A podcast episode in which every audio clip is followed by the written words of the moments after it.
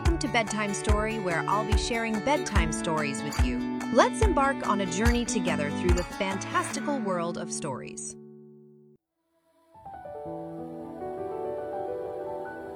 In the quiet town of Bardshire, on a peaceful morning, the sun slowly rose, casting its gentle glow upon the streets.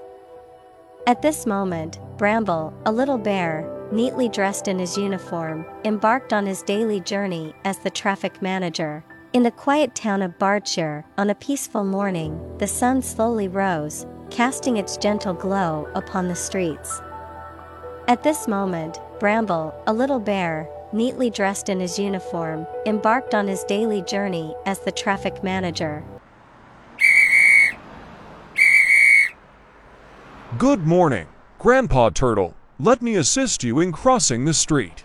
Grandpa Turtle nodded appreciatively. Thank you, Bramble. Getting a bit slow in my old age. Bramble smiled and replied. No problem at all. I'm happy to help everyone. Bramble smiled and replied.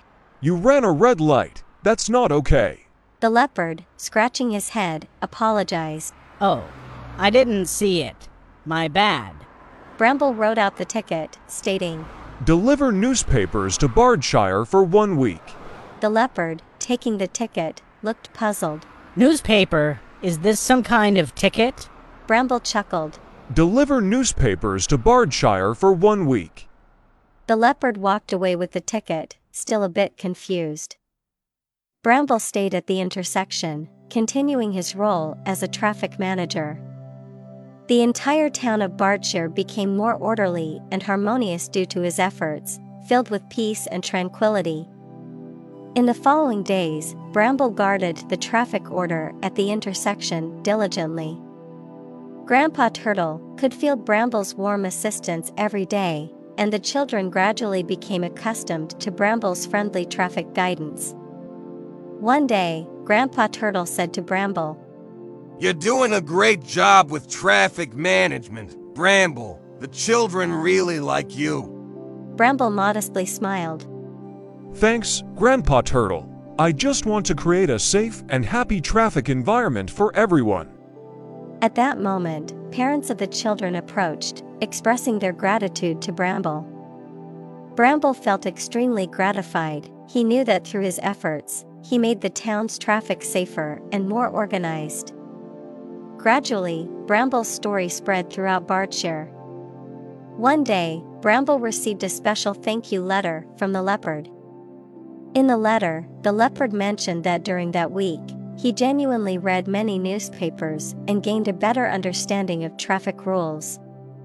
He reflected It turns out, following rules isn't just for oneself, but also for the safety of the whole community. This thank you letter strengthened Bramble's beliefs. He realized that through such a fun and thoughtful approach, people could pay more attention to traffic rules, making Bardshire even more beautiful. Bramble's story became a popular topic among the children in Bardshire. Through his efforts, the town's traffic became safer, and he became everyone's traffic hero. Bardshire, thanks to Bramble, became even more warm and peaceful, with every resident proud to have such a lovable little bear as their traffic manager. In this cozy bedtime story podcast for kids, I hope you've had a delightful time tonight. If you enjoyed our story, please remember to hit the subscribe button so we can embark on more adventures together next time. Good night, dear little listeners. May you have the sweetest dreams. Thank you for tuning in, and we'll see you in the next episode